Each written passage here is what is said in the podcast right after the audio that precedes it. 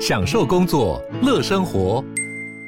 就算不在办公室，也能从容应对线上会议。HP Dragonfly 透过专业的 HP Presence 设计，内建降噪及会议快速键，搭配清晰的 Bang & Olufsen 音效，增强音讯及视讯功能。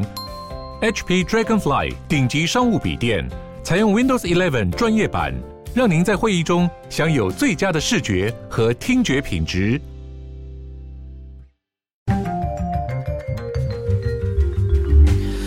大家好，欢迎回到世界忙什么的 World in Five Minutes，我是节目的主持人 Morris。那我们今天呢，要的延续我们星期三探讨的这个新闻话题啦。如果还没有听星期三那集的呢，现在可以跳回去，先听完第一集，应该说第一个部分，再回来听第二个部分。我们今天要来谈到的就是关于 Uber 这间公司，它如何在世界各国运用各种不同的金钱诱惑，或者是政客游说以及公关操作，来获取学者、政府以及民民众对他的支持呢？星期三的时候，我们提到了他上一任的这个呃执行长，也是他们的共同创办人，在法国的这个争议当中做出的这样的行为。那我们今天要来看到下一个呢，就是在荷兰的案例呢，因为。在这个 Uber Files 里面也显示说，Uber 明明知道他们的商业模式是不合法的，但他们却还是用各个不择手段，想要办法去改写各国的这个法律嘛，然后去让他们符合他们所需要营业的需求。那也是在这些法律能修改完成之前，他们也利用着很多投机取巧的这些方式，来让他们先保持可以营运的这个模式，然后避免政府的监管嘛，所以。由于呢，就是 Uber 在很多国家当中，它那时候或者是说可能到现在都还不是合法营运的状态下，那警察可能会为了取缔呃 Uber，然后去下载 Uber 的城市，然后用这个轿车的方式，有点像是诱惑犯罪，或者是说就是引诱你来，然后来逮捕 Uber 司机，然后来开单。那 Uber 为了要让司机能顺利躲过警察的追查呢，公司甚至花了一笔费用跟一个团队去研发一套叫做 Greyboard 的。软体，那这个叫 Greyboard 灰球的软体呢，是要干嘛呢？它就是专门来侦测使用者有没有可能是警察。那如果是警察呢，或者是执法单位，它就会跳出假的画面，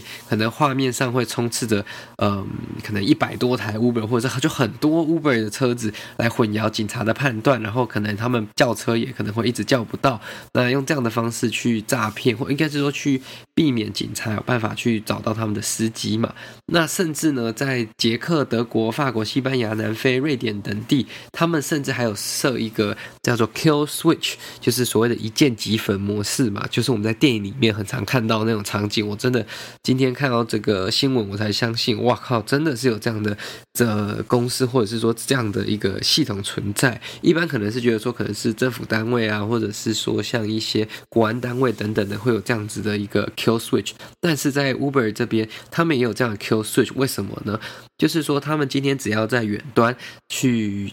开启这个 kill switch，启用这个 kill switch，那警察今天就算查了他们办公室，查他们的电脑，也没办法调阅任何资料。所以呢，他根据这个透露出来的 Uber 档案，Uber file 显示，Uber 曾经在这个荷兰阿姆斯特丹的他们国际总部使用过此功能后。因为呢，在二零一五年的时候，阿姆斯特丹警方率领就是呃各个单位去突袭 Uber 国际总部，并要求他们提供旗下的司机名单。诶，那这样是不是他一开始当然会很礼貌的先问你说你可不可以提供嘛？那你如果不愿意提供，他就会强制去索取嘛？那 Uber 在这边呢，就按下了这个 Kill Switch 就一键即焚的这个按钮跟系统，那切断了跟。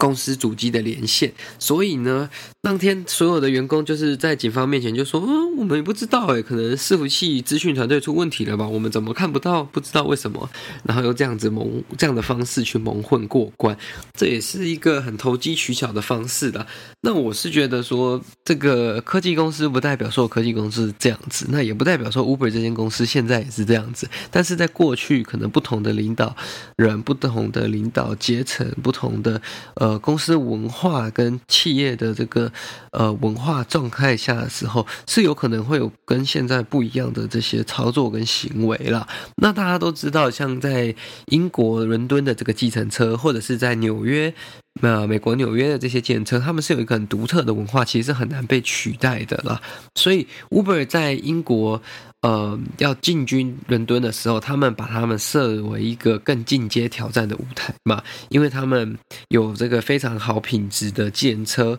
就是这种黑色的计程车，然后也深受民众的喜爱，不像很多地方是很多人觉得哦，当地的计程车可能很恶心，然后甚至可能会故意去诈骗你呀，或者是可能有危险等等的。在英国的这种黑色计程车是没有这样的问题的嘛。那所以在二零一四年的时候呢，嗯，他们就大举进军英国。那他们用的方式就是低价竞争嘛，然后也不去遵守这些计程车可能排班啊等等的这些规定。所以呢，他们就集体上街抗议的这些计程车司机非常的不满嘛。那 Uber 又就是跟在法国一样故技重施，然后他们就是要在这些政治人物当中找一个非常有力、强而有力的支持者。那他们首先就先找到了这个英国前首相后 Boris John 也是他时任伦敦市长的强森哈，那时候他还是当市长，还没当首相。英国还没有正式脱欧之前，那强森多次回绝了 Uber 的邀约。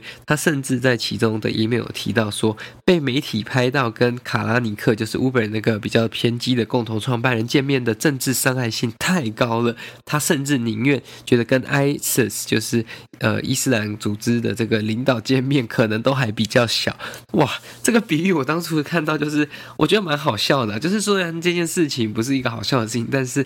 Boris Johnson 就是强生用这样的方式去形容，大家就知道说他当时是伦敦的市长，他很清楚知道就是伦敦市民跟这些计程司机是必须呃是他的支持者嘛，那他也必须要站在他们那边，他不能被拍到跟呃反对方站在一起，这会影响他的政治，那甚至。可能会影响到他之后的选举以及他的政治路。那甚至如果他跟这些 ISIS 的领导见面，都不会影响这么大。那后来 Uber 就放弃了他嘛，然后就找到了保守党，同样是保守党的六位部长，包括时任的财政部长 George Osborne，呃，卫生部长前卫生部长 Matt Hancock。Uber 跟他们会面，更保持这个非常稳定的联系关系，以确保 Uber 在伦敦的运作不会被法律就是修法啊，或者是说技术性的规定等等而影响。那就此之后，Uber 就在英国非常平静、非常和平的营运下去。那虽然到现在呢，其实进军像伦敦的这些 ride share 或者是这些轿车软体已经不止 Uber 一款了，也有很多的竞争对手。但是也是因为 Uber 这样的案例，可能其他人没有被受限制，也要感谢 Uber 过去的这种歪理歪法或者是比较不正当的方法啦。那我觉得最过分，这对我来说，我觉得前面这些都是比较商业跟政治目的的最。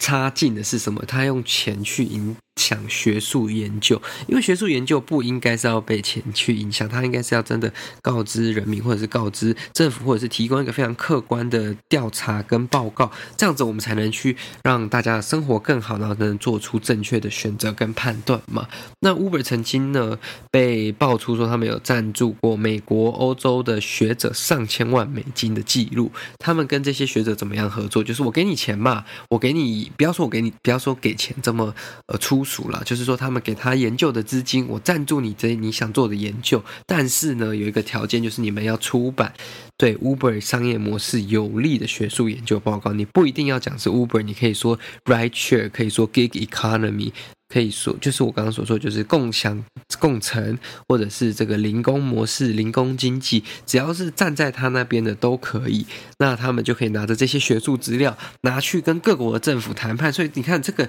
我觉得才是问题的根本，就是学术本来就不应该是要这样子被污染的，它应该是要是成为一个可以拿来验证、可以拿来真的可以拿来探讨、真的可以拿来去做分析的一个来源，吼，还可以给各国政府去参考判断。那如果连这个都已经被洗通了、卖白通了，这样子怎么做出很合理、客观的判断呢？那就像我们这边有讲到这个非常多的 example 啦。那我们可以看到，法国经济学家兰迪尔 （Augustin Landier） 他是就拿了十万美金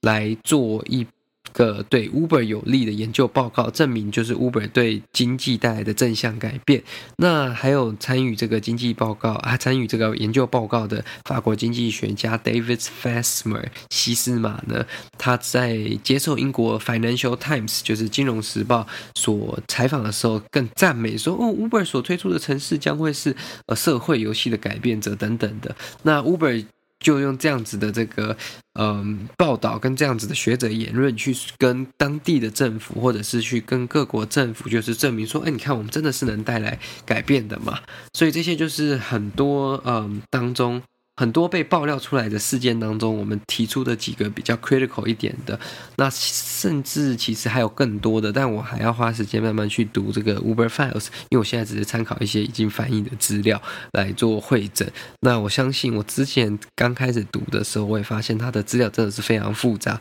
嗯，也非常的庞大啦。如果能自己去看出什么端倪，会更有趣啦。那 Uber 怎么回应这次这个 Uber Files 事件呢？他们目前就是说，呃，我们不会。对过去的行为寻找借口，那过去那些行为也不符合我们公司现在的价值了。相反的，我们期望社会大众以我们过去五年和未来要将做的行为来评断我们。那我觉得这一句话非常的公关，非常的没有问题。最大的可笑的地点就是说。呃，他说不符合我们公司现在的价值，所以这些行为是符合过去的价值吗？呃，这个我就觉得这个这样的说法也是不太恰当了。那这个发言人、公关负责人其实可以更好的去保护公司，更好的发言了。但是这也可以说他们公司现在已经改朝换代，真的是要坦然面对这样的问题了。那为什么他们会改朝换代呢？因为刚刚讲到这个 Uber 执行长就是共同创办人卡拉尼克呢。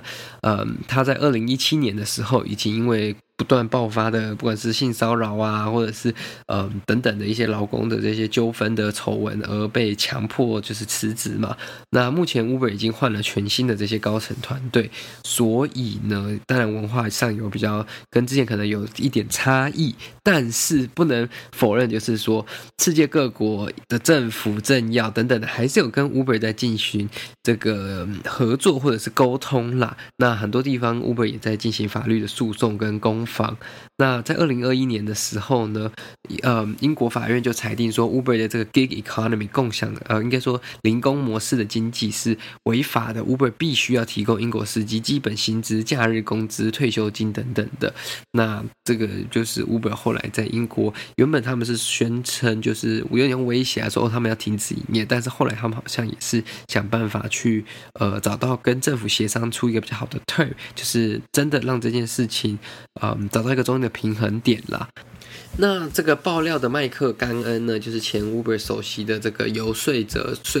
服应该 lobbyist 啦。那他在二零一六年的时候已经离开 Uber，然后他会这样出来爆料，就是他认为说他过去做的事情，说服各国的政府、首相、总统和司机，他觉得是非常后悔的。那他就必须要义务去指出来、站出来说，我觉得我们做错了，而且我们要跟大家讲清楚，所以他才愿意挺身而出。那因为他认为说 Uber 在今后呢，如果真的要要这样子继续走一个长远的路，必须要好好的去改变他们的商业模式，因为他知道说很多的司机的收入其实是并不满足所谓的最低所得，或者是足够他们去生活的这些费用。那他们也希望，他希望了 Uber 能真的彻底的打从心里去改变，然后提供大家真的一个更好的所谓的共享经济的环境。好了，那这就是今天为各位分享的新闻报道啦。如果你还没听第二集，还没听第一集的话呢，可以去听上一集哈。上一集有讲到其他更多的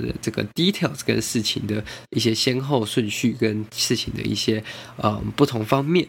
那如果喜欢这个节目的话呢，麻烦你就是帮他分享给你的亲朋好友，也欢迎你在节目下面留言帮我们按赞五颗星。然后如果你有能力的话，也欢迎加入我们的赞助会员，让我们提供。更优质的内容给您，谢谢各位，那我们就下次再见了，拜拜。